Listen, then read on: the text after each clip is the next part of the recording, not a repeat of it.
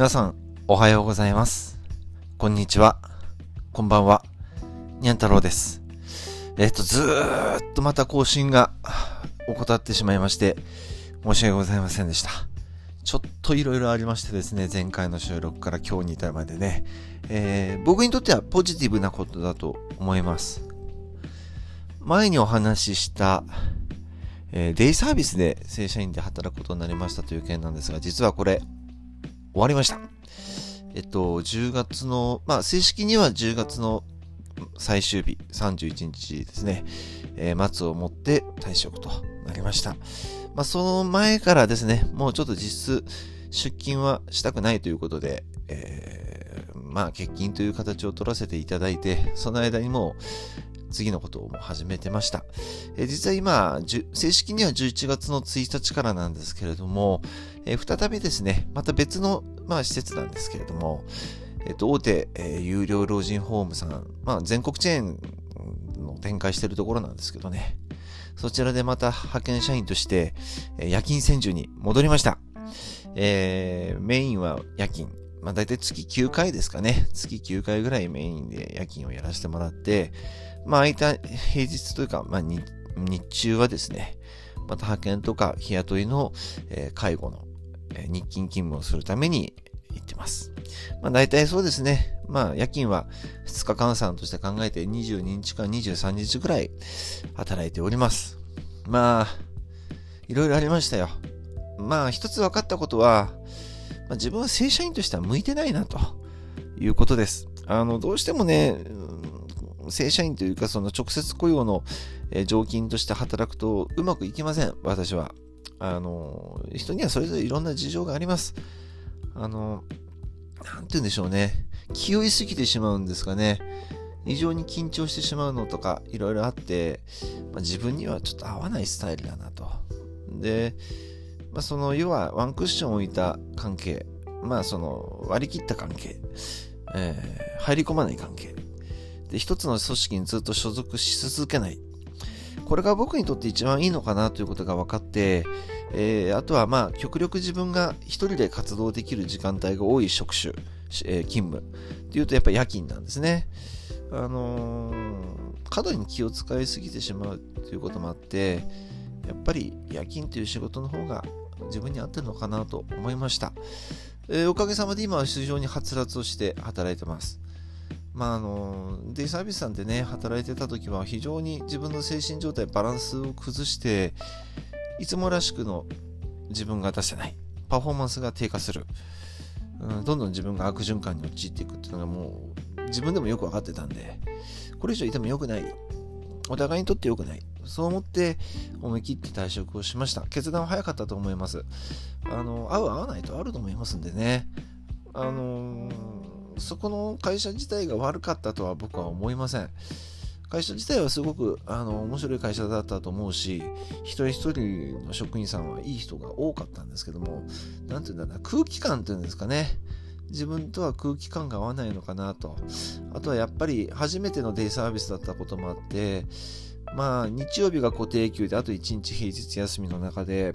朝だいたい7時半ぐらいにはもう出勤してまあ、ミーティング含めて6時から6時半頃まで終わるっていうスタイルだったんですけど、もうほぼ半日ですよね。自分の生活パターンとはちょっと合わないかなっていう感じはしました。まあ、慣れもあると思うんです。慣れもあると思うんですけど、私には合わなかった。なので、今は夜勤。で、今日も夜勤です。えーっと、体調面ですね。あのー花粉症の方多いと思うんです。大体去年かな去年は10月ぐらいにちょっと花粉症がひどくなってかかりつけの内科の先生に薬をもらったんですけど、えー、と今年もですね10月下旬ぐらいからがくしゃみがひどくなってあのー喉にものすごい力が入る力むようなくしゃみをしてしまうせいで喉を痛めてしまったんですよね。ちょっと今声があんまり良くないんですけどなので昨日かな内科の先生のとこ行ってきて、えー薬をもらったら去年もやっぱり同じぐらいの時期に同じ症状になったねって話になって、薬をもらってきました。だいぶ良くなりましたね。あとはそれに合わせて市区町村から送られてくる、えー肺がん検診と、えー大腸がん胃がん検診のチケットが届いて、えーすぐに肺がん検診はできるということで、は胃がん検診も受けて特に大きな問題もありませんでした。セカンドオピニオンの結果待ちと。で大腸がん検査もあと胃がん検診もまあ多分来月ですかね。有効期限が2月なんで、まあ、今年のうちに今年のあのねやるも全部終わらしてで昨日は歯医者さんにちょっと行ってきてちょっとずっと行けなかったんでねあの歯のクリーニングです。あの虫歯はなかったんですけど8月に一度ちょっと歯の痛みがあって見てもらったら結局何でもなくて噛み合わせの問題だということでえちょっと歯を削ってもらって噛み合わせを直したらだいぶ良くなりました。で歯の歯石とかねあの着色とかも全部きれいに取ってもらって、まあ、今年のできるうちにねやっておきたいなと大体12月ってね、もう予約いっぱいなんですよ。やっぱみんな考えてること一緒で、えー、年末にそのね、今年の汚れを落としましょうっていうことで、多分予約いっぱい入れるんでしょうかね。えー、っと、その前に11月にやっておけばいいかなと思ってやってきました。まあそろそろですね、まあ来年で47になるんですけれども、やっぱいろんなとこ体硬くるわけですよ。あの、足が痛いとかですね、腰が痛いだとか、あの、ほとんどなんかね、休みの日はメンテナンスのために費やしてるような気がします。整骨院行ったりとかね、まあメンタルの病院行ったりとかね。まあでも、リフレッシュは大事なわけであって、あの、心身ともにね、健康であると仕事にもいい影響を及ぼすし、仕事が楽しくなったりあの自分らしく仕事ができるようになれば、えー、精神的な面でもね落ち着いてくるでしょうしそんな意味で今はやっと自分らしさを取り戻しつつあるそんな状況です。早いもんでねもう11月の中旬も過ぎてしまってもう今年という年があともう1ヶ月弱。早いですね今年も早かったなで、来年という年をこれからもうすぐ迎えるんですけど、まあね、今年はまあ、ね、コロナだなんだのいろいろありましたけど、徐々にそのね、あの、日本の国内でのその感染者数であるとか、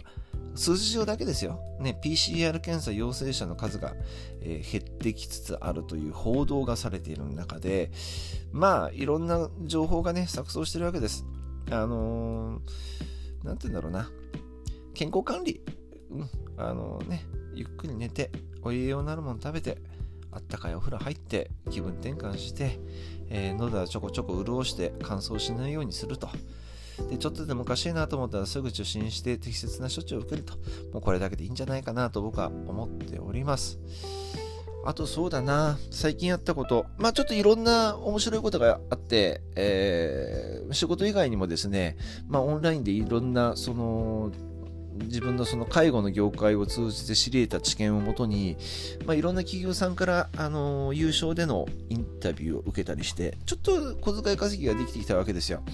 でそんな中でちょっと今まで自分ができなかったあの楽器の機材集めとかですね、あとはちょっと不意にもちょっと私、あのギターの、あの